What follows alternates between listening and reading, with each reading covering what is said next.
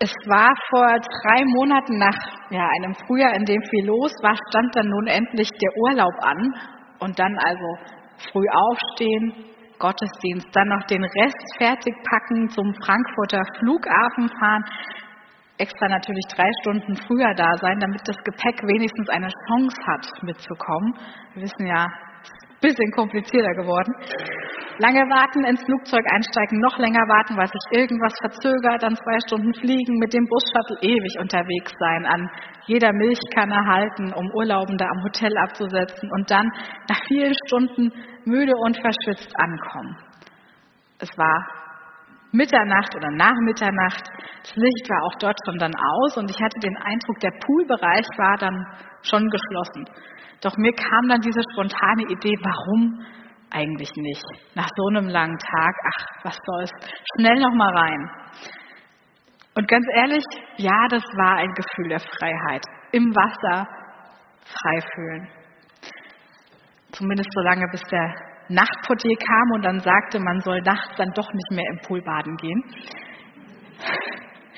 Ja, manchmal erlebt man ja im Wasser dieses Freiheitsgefühl. Es gibt diese Momente, die sich so frei anfühlen. Und doch ist Freiheit natürlich so viel mehr, das ist ganz klar. Doch für den Anfang, was da so eine Anspannung abfallen kann, das ist so ein ganz klitzekleiner Vorgeschmack. Natürlich ein vergänglicher Moment. Tiefgehende und bleibende Freiheit, das ist was anderes. Das erleben wir durch etwas anderes, durch jemand anderen. Das ist zumindest als Christin meine feste Überzeugung. Aber Wasser spielt darin schon auch eine Rolle. Getauft und befreit ist die heutige Überschrift. Und ja, ich habe mitbekommen, dass der Peter letzte Woche was über Freiheit erzählt hat. Und nächste Woche wird Norbert Kaus auch noch eine Perspektive auf Freiheit hinzustellen. Und in einigen Wochen Josua Mutschmann. Freiheit, ja, das scheint ein Thema zu sein, über das gerade einige nachdenken. Als ich mit Peter Norbert und Josua über das Predigen gesprochen habe und dieses verbindende Thema bemerkt habe, haben wir all diese Freiheitsprediger jetzt in diesen Herbst eingeplant, diesen ja, Herbst der Freiheit. Vielleicht auch eine Hoffnungsperspektive für all das, was was uns so Sorgen macht in der Welt. Ich bin gespannt, wo ihr andocken könnt oder auch letzte Woche schon konntet, wo Gott euch anspricht. Und auch ich habe nachgedacht darüber, welchen Bibeltext ich predigen möchte, um so eine Perspektive auf die Freiheit hinzuzulegen. Und meine Gedanken gingen da zu Römer 6. In meiner Basisbibelübersetzung ist das Kapitel überschrieben mit die durch Taufe geschenkte Freiheit. Und so möchte ich euch den heutigen Predigtext aus Römer 6, die Verse 3 bis 8 lesen. Nur vorher noch ein Kommentar, was immer so mein erster Eindruck ist bei diesem Lesen oder immer wieder mein Eindruck. Beim Lesen fällt mir immer wieder auf, Paulus trägt hier wirklich sein Herz so auf der Zunge, habe ich den Eindruck. Das, was er hier sagt, ist ihm so unglaublich wichtig und mein Eindruck ist, er wünscht sich so sehr, dass die, an die er das schreibt, es doch endlich verstehen. Ihr wisst doch, wir alle, die wir auf Christus Jesus getauft wurden, sind einbezogen worden in seinen Tod. Und weil wir bei der Taufe in seinen Tod mit einbezogen wurden, sind wir auch mit ihm begraben worden. Aber Christus wurde durch die Herrlichkeit des Vaters von den Toten auferweckt. So werden auch wir ein neues Leben führen. Denn wenn wir mit ihm im Tod gleich geworden sind, werden wir es auch in der Auferstehung sein. Wir wissen doch, der alte Mensch, der wir früher waren, ist mit Christus am Kreuz gestorben. Dadurch wurde der Leib vernichtet, der im Dienst der Sünde stand. Jetzt sind wir ihm, sind wir ihm nicht mehr unterworfen. Wer gestorben ist, auf den hat die Sünde keinen Anspruch mehr. Wir sind nun also mit Christus gestorben, darum glauben wir, dass wir auch mit ihm leben werden. Ja, Wilfried hat sich an seine Taufe schon erinnert. Gerade erinnert ihr euch noch an eure Taufe, wenn ihr denn getauft seid. Ich habe mich auch mal erinnert, ich war 13 Jahre alt. Und es ist also schon wieder eine Weile her und ich muss gestehen, die Erinnerung ist nicht mehr ganz taufrisch. Ja, ich weiß, bei manchen ist es noch viel länger her. Bei mir sind es jetzt 16 Jahre her, also wer aufgepasst hat, kann jetzt mitrechnen. Meinen Taufvers weiß ich noch gut. Doch manche haben diesen Taufvers äh, vielleicht nicht mehr von, äh, äh, so gut vor Augen, den eigenen Taufvers. Das ist schade, aber natürlich irgendwie doch meistens auch ein lösbares Problem. Denn irgendwo in einer alten Bibel findet sich meistens die Taufkarte noch. Doch so wie Erinnerungen an die eigene Taufe oder ja, den Taufvers manchmal verblassen, so vergessen wir doch wohl auch diesen Status als Befreite manchmal. So scheint mir Paulus uns daran erinnern zu wollen. Obwohl doch die Sünde keinen Anspruch mehr auf uns hat, wir dem Machtbereich der Sünde so entrissen wurden, Paulus hält es für notwendig, uns daran zu erinnern, so richtig eindringlich nochmal zu sagen, ihr wisst es doch eigentlich. Und es ist, als ob er uns zuruft, erinnert euch an das, was ihr eigentlich wisst. Und nun lebt es. Lebt als Befreite. Alles ist da, das Fundament steht. Gottes Ja zu uns ist felsenfest und nun lebt als Befreite. Ja, Paulus, denke ich mir dann, da scheint schon was dran zu sein. Unser inneres Navigationssystem ist nicht auf die Freiheit und Gnade manchmal eingestellt. Dieser Autopilot, der tendiert immer wieder dazu, dass wir uns auch selbst so unterwerfen, uns selbst auch so einsperren, uns selbst an Dingen orientieren, die uns begrenzen und die auch von Gott trennen. Vielleicht können wir manchmal mit dieser Freiheit nicht gut umgehen. Ja, ein enges Korsett zwängt zwar ein und schränkt vor allem ein, aber es gibt auch eine Sicherheit. Es hält zusammen, es hält an Ort und Stelle ist es weg, ist die Freiheit groß und vielleicht auch die Angst groß. Was soll ich nun mit dieser Freiheit tun? Jedenfalls nicht tun und lassen, was ich will. Das macht Paulus in den Versen vorher schon mal klar. Gnade und Freiheit, das ist kein Freifahrtschein.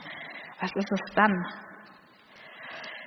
Nun will ich mal versuchen, mich dem Predigttext weiter zu nähern. Und ganz ehrlich, dieser Predigttext ist einer von denen, die auf den, auf den ersten Blick ja doch irgendwie auch erschlagen. Immer wenn ich diese Verse lese, denke ich, wow, aber auch, das ist so ein unglaublich dichter theologischer Text. Man merkt, Paulus hat hier das, was ihm so wichtig war, wofür sein Herz brennt, aufgeschrieben. Und es ist gar nicht so leicht zu verstehen. Paulus wünscht sich so sehr, dass die Gemeinde in Rom und auch wir, die wir es heute lesen, endlich begreifen, dieses, wir sind neu geboren. Wir sind nicht mehr gezwungen, der Sünde, Sünde unterworfen zu sein. Wir sind frei, zu Gott zu kommen. Wir werden mit Christus leben. Paulus erinnert uns daran, was Taufe bedeutet. Wenn wir taufen, dann tun wir das mit Untertauchen. Das Untertauchen und das Hochkommen steht für dieses Gestorbensein und Auferstehensein mit Christus, dieses Auferstandensein mit Christus. Der alte Mensch ist mit Christus gestorben. Wir sind der Sünde nicht mehr unterworfen. Doch was bedeutet das? Das sind Sätze, die wir in der Bibel lesen und uns auch ganz oft in diesen Liedern begegnen. Doch so richtig ist zu begreifen, das fällt wirklich schwer. Das bleibt irgendwo auch ein Stück weit Geheimnis Gottes. Das, was es für uns bedeutet, neugeboren zu sein, frei zu sein, mit Christus zu leben, ist etwas, das wir nur durch Jesus erfahren können. Was in dem Bibeltext so zentral ist, wir sind der Sünde nicht mehr unterworfen, wir sind nicht mehr im Machtbereich der Sünde. Sünde, ja, verstehe ich als das, was uns von Gott trennt, etwas, das die Beziehung zu Gott stört, eine Zielverfehlung, wenn Menschen sich über Gott stellen, das Begehren, das sich auf die falschen Dinge ausrichtet, statt die Erfüllung in Gott zu suchen, das Haben wollen, statt Lieben zu geben, das Verstricktsein in das, was das Leben verfehlt. Ja, und diese Kraft der Gnade entreißt uns Menschen der Sünde. Das ist dieses Entreißen, das ist so ein starkes Wort, so ein starker Satz, die Kraft der Gnade entreißt uns Menschen der Sünde. Gnade heißt ja nicht einfach nur Schwamm drüber, sondern Gnade nimmt das ernst, was uns von Gott fernhält, was uns fesselt.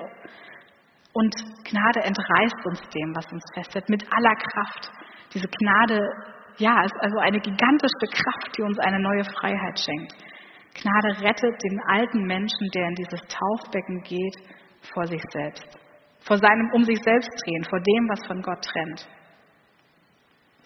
Ja, dieses Entreißen, an dem Wort will ich mal stecken bleiben. Es ist ein ziemlich intensives Wort. Gnade entreißt uns aus einem Strudel. Und ich musste da so denken an den Rhein. Wir hören ja immer wieder mal, es ist gefährlich, im Rhein schwimmen zu gehen. Da gibt es diese Strömungen, diese Sogwirkung. Und vielleicht können wir uns das so vorstellen. Es ist gefährlich, dort zu schwimmen, mit diesen Strömungen, die einen in die Tiefe reißen und aus denen man von selbst nicht mehr rauskommt. Und aus solch einer Gefahr gerettet zu werden, wo man allein nicht mehr rauskommt, das kann die Gnade. Gnade entreißt uns aus dem Machtbereich der Sünde. Und im Bibeltext spricht Paulus von Tod und Auferstehung. Die Gnade hat uns aus dem Tod entrissen. So drastisch beschreibt Paulus das. Und ja, wir vergessen es wohl manchmal. Denn er schreibt, ihr wisst doch. Ja, eigentlich wissen wir es. Aber doch müssen wir ab und zu daran erinnert werden, dass wir doch eigentlich frei sind. Und bei all dem, Gnade ist nicht Schwamm drüber, sondern schaut die Sünde an und entmachtet sie. Diese rettende Gnade weiß sozusagen um diese tiefen Strömungen des Rheins, um die tödlichen Gefahren. Das heißt, die Sünde wird in ihrer Macht gesehen. Gnade ist nur dann keine billige Gnade, wenn sie diese Entfernung zu Gott auch ernst nimmt. Diese Gnade nimmt all das, was uns wie ein Berg vor uns aufgetürmt ist, ernst. Gnade ist deswegen so stark, weil sie um all das weiß, was die Beziehung zu Gott ganz grundsätzlich und immer wieder stört.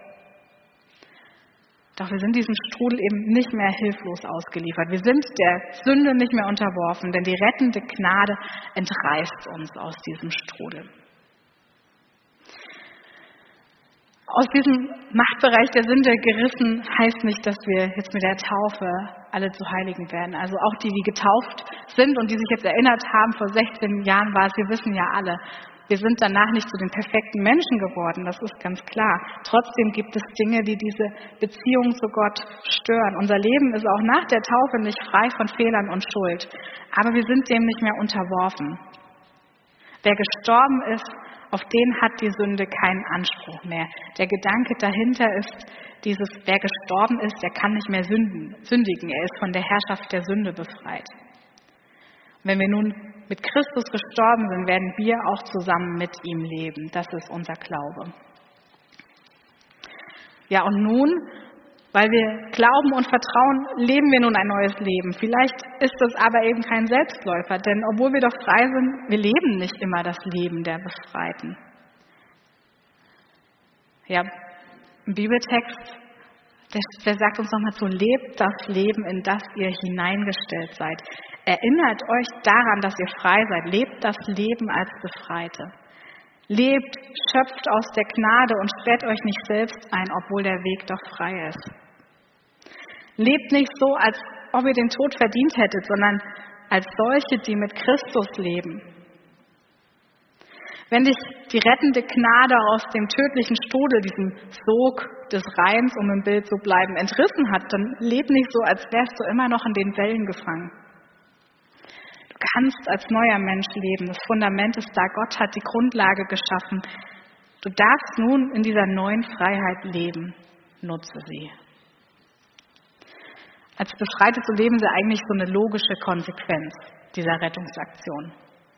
Die Gnade und Freiheit, die sollen jetzt auch sichtbar in unserem Leben werden. Und Paulus macht uns Mut, unser Leben lebensfroh zu gestalten. Wir können alles hinter uns lassen, was uns von Gott trennt. Die Taufe macht uns zu frohen Menschen, die für das Leben eintreten. Und als befreite Menschen haben wir die Chance, Gott auch immer wieder um Vergebung zu bitten, wenn unser Leben aus dem Ruder läuft. Gott will uns vergeben. Das ist immer wieder die Chance zu einem neuen Anfang, damit wir einander vergeben können. Heraus aus vergifteten Atmosphären, um wieder atmen zu können. Heraus aus der Sprachlosigkeit, um wieder miteinander zu reden. Heraus aus blinden Zorn, um wieder einander die Hände reichen zu können. Der Bibeltext erinnert uns, die wir getauft sind, daran, wir haben einen für immer bleibenden Status als Befreite. Niemals können wir ja wieder nicht getauft sein. Und Gottes Zusage zu uns wird für immer gelten. Als Getaufte haben wir hier etwas, das bleibt. Egal, wie es mit unserer Gottesbeziehung auch gerade aussieht, wie es uns geht, welche Zweifel wir gerade haben. Wenn wir uns an unsere Taufe zurückerinnern, dann erinnern wir uns auch an dieses Ja von Gott zu uns und dieses Ja, was wir zu Gott gesagt haben. Leben wir doch nun als Befreite. Ja, und für all die, die noch nicht getauft sind, ist der Bibeltext eine Einladung. Alles ist vorbereitet. Jesus wartet auf dein Ja zu ihm. Jesus wartet darauf, dass du in der Taufe bekennst, mit ihm als Befreiter, als Befreiter leben zu wollen. Es geht nicht darum, dass die Taufe irgendwie jetzt besonders heilig oder perfekt macht oder uns zum perfekten Menschen macht, sondern sie ist ein Bekenntnis zu dem, der ewiges Leben schenkt, ein Bekenntnis zu dem, der uns befreit hat. Und in der Taufe feiern wir das ewige Leben und unsere Hoffnung darauf. Ja, wenn ich mich an meine Taufe erinnere, vor 16 Jahren, denke ich auch an meinen Taufvers. Und darin geht es um Hoffnung. Darum, über die Hoffnung Zeugnis abzulegen, die mich erfüllt. Und dieser Vers, der begleitet mich jetzt seit vielen, vielen Jahren. Mal natürlich mehr präsent und manchmal weniger präsent.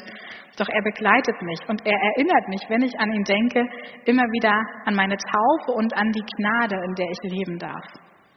Und ja, den Gedanken möchte ich euch heute nochmal mitgeben. Was ist euer Taufspruch?